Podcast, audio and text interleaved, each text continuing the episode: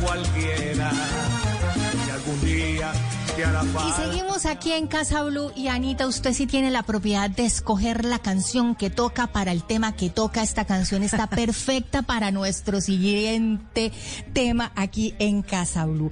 Y es que usted lo dijo cuando empezamos el programa. Llevamos más de un año confinados. 24 horas al día, 7-7 en nuestras casas con nuestras parejas. Y pues esta situación a veces puede ser una bendición, a veces puede ser una tragedia, una pesadilla, pero también se da mucho, Anita, para casos como este, como el caso de, del tribunal que concluyó que un señor a quien su compañera sentimental le quería mirar el celular, pues que él estaba obrando en legítima defensa.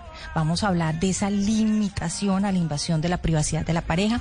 Vamos a hablar de violencia intrafamiliar y tenemos un súper invitado para la mañana de hoy, el doctor Mario Iguarán, abogado y exfiscal. Doctor Iguarán, bienvenido a Casa Blue. Muy, un gran saludo para Patricia, para Ana María y sobre todo para los oyentes de Casa Blue. Sí, así es. Esto es el caso de una señora, la esposa o compañera, al final víctima de una violencia intrafamiliar, que un día casualmente sábado, donde el señor al parecer se relaja, porque los hombres somos dados a estar cuidando mucho el celular, y ella intenta acceder sin autorización de su pareja, de él, al celular. Eh, ciertamente, lo ha dicho ya el tribunal, ella ejecutó un comportamiento injusto, indebido y atentatorio del derecho a la intimidad, porque es así, cuando alguien atenta contra uno de tus derechos, pues es una violación del derecho. Y es el mismo tribunal que ha dicho que cuando se atenta contra uno de tus derechos, usted puede repeler esa intentona, esa amenaza, esa intromisión, esa agresión a ese derecho y eso mm, se va a llamar legítima defensa. Eso es como el ladrón portando un arma de fuego cortopunzante en cañona y su yuga al tendero para que le entregue su dinero y sus bienes, incluso le gallea y le amaga que le va a disparar o que lo va a acusar. Aquí ese tendero está autorizado a repeler la agresión de su derecho al patrimonio con otra arma de juego y si le causa la muerte, en principio sería homicidio, pero al final no tendría responsabilidad penal porque obraría lo que llamamos los abogados una causal de justificación del hecho que es la legítima defensa. Pues bien, lo mismo sucede cuando alguien va a atentar contra tu derecho a la intimidad, es procedente repeler esa agresión. Y eso fue lo que sucedió en este caso. Sí, pues doctor Iguarán, yo no sé, uno como mujer a veces como que pronto se le va como el ojito. Uno ahí está como ahí viendo televisión, uno o leyendo, y uno de pronto trin, como que se le va el ojito y uno, y uno medio alcanza a ver como una fotico, una cosita, y entonces uno se pone mosca, pero aquí no, hablando en serio, hablando en serio. ¿Cuáles son esas conductas de invasión de la privacidad que se pueden considerar un delito?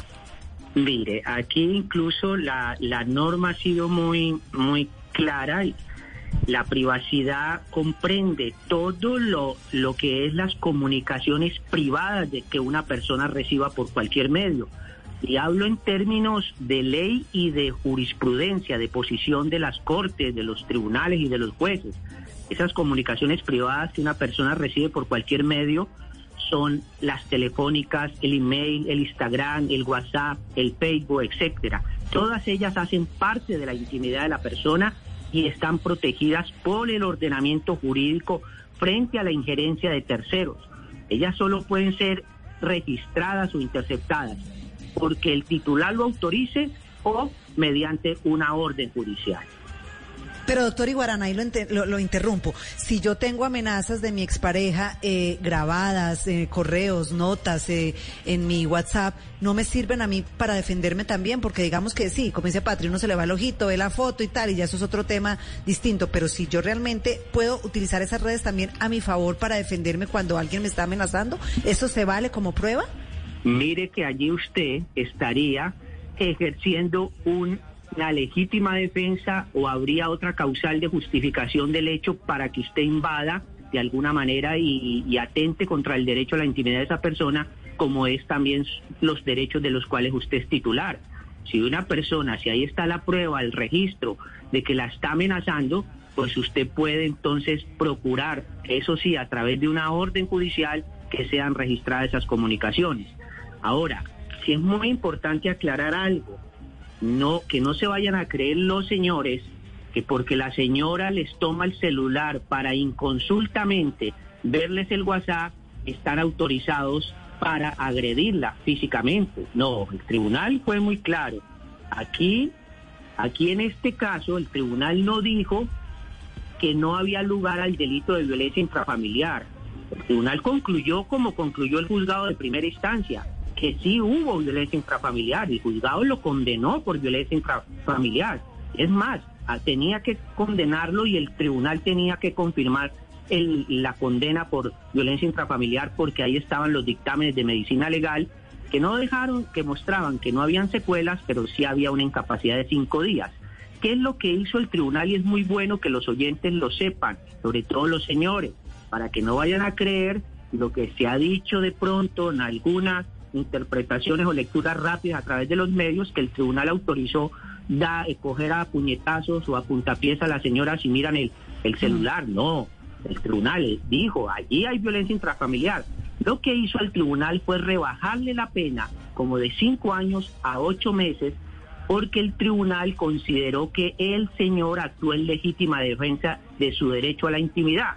Los oyentes y ustedes dirían, bueno, y si está diciendo el tribunal que actuó en legítima defensa, ¿por qué al fin y al cabo lo condenó? Con poquita pena, pero lo condenó. Es que el tribunal observó que él no, o no lo absolvió y se le condenó por violencia intrafamiliar porque consideró el tribunal que él sí ejerció la legítima defensa, defensa, pero se excedió, que hubo un exceso en la causal de la legítima defensa porque bien pudo, casi que puedo utilizar comillas, no tengo la providencia aquí, pero el tribunal dijo, bien pudo haber logrado recuperar su teléfono por otros medios persuasivos como el diálogo o haber solicitado el apoyo del hijo que se encontraba presente en la vivienda antes de acudir al uso de la fuerza física. Entonces le reconoció una legítima defensa, pero no para absolverlo, sino para rebajar la pena porque concluyó que se excedió en la legítima defensa. Eh, doctor, ¿qué podemos hacer cuando somos víctimas de, estas prácticas? Bueno, allí lo que cuando la mujer es víctima de estas prácticas, pues lo primero que debe hacer es denunciar, denunciar y además hay una obligación también legal de que quienes conozcan de estas prácticas deben denunciar. Obviamente, eh, como decía en buena hora el introductorio de esa canción tan hermosa que colocaban, es una pena que sea así, que no te guste que seas llevada por las buenas. Pues eh, casi que eso es lo que dice el tribunal. El hombre en ese caso pudo haber recurrido a otros medios, métodos de persuasión para lograr que ella no consultara su celular. Pero sí obró en legítima defensa de su derecho a la intimidad, pero se excedió en ello. Doctor Iguarán, hablando de la violencia intrafamiliar, hoy estamos eh, encerrados en las casas y compartimos con personas que nos tocó, porque mucha gente dice, me toca vivir con mi suegra, con mi hermano, con mi primo, que no hacen parte de ese núcleo familiar. Pero cuando se da una, una pelea, una agresión, aunque no sea parte de ese núcleo familiar, una persona que está conviviendo por la situación ahora del COVID-19 con nosotros, ¿se considera violencia intrafamiliar, aunque no sea de, de ese primer núcleo? Así es, muy, muy, muy pertinente la pregunta. ¿Hay violencia intrafamiliar? Y se aplica el procedimiento y las penas rigurosas de violencia intrafamiliar. Es más, cuando a alguien le imputan y lo acusan y lo condenan por violencia intrafamiliar, no tiene derecho a domiciliaria, ni a condenas condicionales, ni a libertades condicionales, absolutamente nada. Y se, habrá violencia intrafamiliar si la agresión, por ejemplo, es contra el cónyuge o compañero permanente, pero ya están separados o divorciados. No, es que ya no vivimos y es más, ya estamos divorciados, separados. Si hay agresión, se aplican las mismas penas de violencia intrafamiliar. O, por ejemplo, contra el padre o madre de familia, aunque no convivan en el mismo hogar. Es el caso del hijo que no vive con los padres, pero va donde ellos y los maltrata. Por más que no viva con ellos, ese es un caso de violencia intrafamiliar. Y algo muy importante para resaltar, esas personas que ayudan en la casa, que no son parientes, no tienen ningún grado de consanguinidad o afinidad con nosotros, pero son los encargados de cuidar uno o varios miembros de la familia en el domicilio o en la residencia, la señora que nos ayuda con los oficios. Si hay un maltrato para ella, Eso no es una simple eh, caso de lesión personal. Ese es un caso de violencia intrafamiliar donde las penas son el triple y donde no hay posibilidades de, domiciliarias ni nada. Entonces, eh, es, es, es así. No solo es para las personas del núcleo familiar o que están incluso en la misma vivienda. Pues este tema de la violencia intrafamiliar, los números y las cifras, doctor Iguarán, son impresionantes. Eh, yo leí hace poco que incluso en el tema de los adultos mayores creo que se ha vuelto ahora en pandemia unas cifras eh, alarmantes.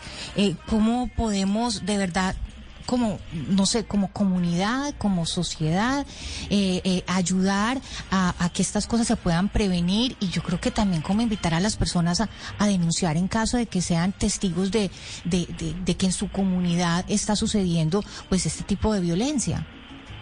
Sí, es, es muy paradójico. Fíjense en ustedes y oyentes cómo en el Código Penal al caso de la violencia intrafamiliar la pena se agrava, se, agrava y se aumenta la pena, sobre todo cuando es contra personas que tienen una, una situación de discapacidad o disminución física, sensorial o psicológica, o que se encuentran en estado de indefensión o, o en estado de inferioridad, y también se agrava cuando se trata de menores, adolescentes y mayores de 60 años y de mujeres. Pero paradójicamente, no obstante que cuando se trata, cuando la violencia es contra estas personas, son estas personas las que por estadísticas eh, han sido o están siendo sujetas de la violencia. Es, es muy paradójico y eso demuestra que el aumento de las penas no es la solución, sino que la solución es la denuncia y la efectividad de las de las de las autoridades. Hay que resaltar que la actual administración de la Fiscalía en buena hora, como nunca, incluso por encima de las administraciones anteriores, incluyase la mía, ha, creado unos grupos élites y está muy enfocada a, a combatir y a judicializar estos casos de violencia intrafamiliar. Doctor Iguarán, nos podríamos quedar toda la mañana con usted.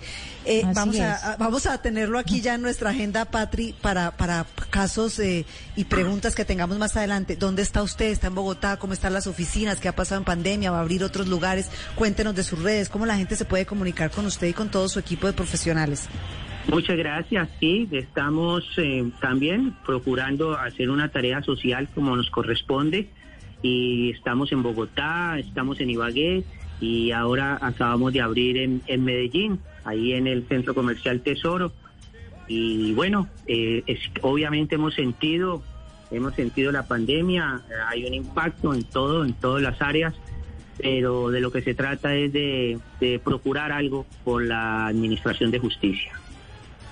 Pues doctor Mario Iguarán, abogado, fiscal, mil gracias por estar con nosotros aquí en Casabro. Interesantísimo, interesantísimo este tema de la limitación a la invasión de la privacidad en la pareja y de este tema de violencia intrafamiliar. Muchísimas gracias por estar con nosotros aquí en Casa A ustedes, buen resto de día.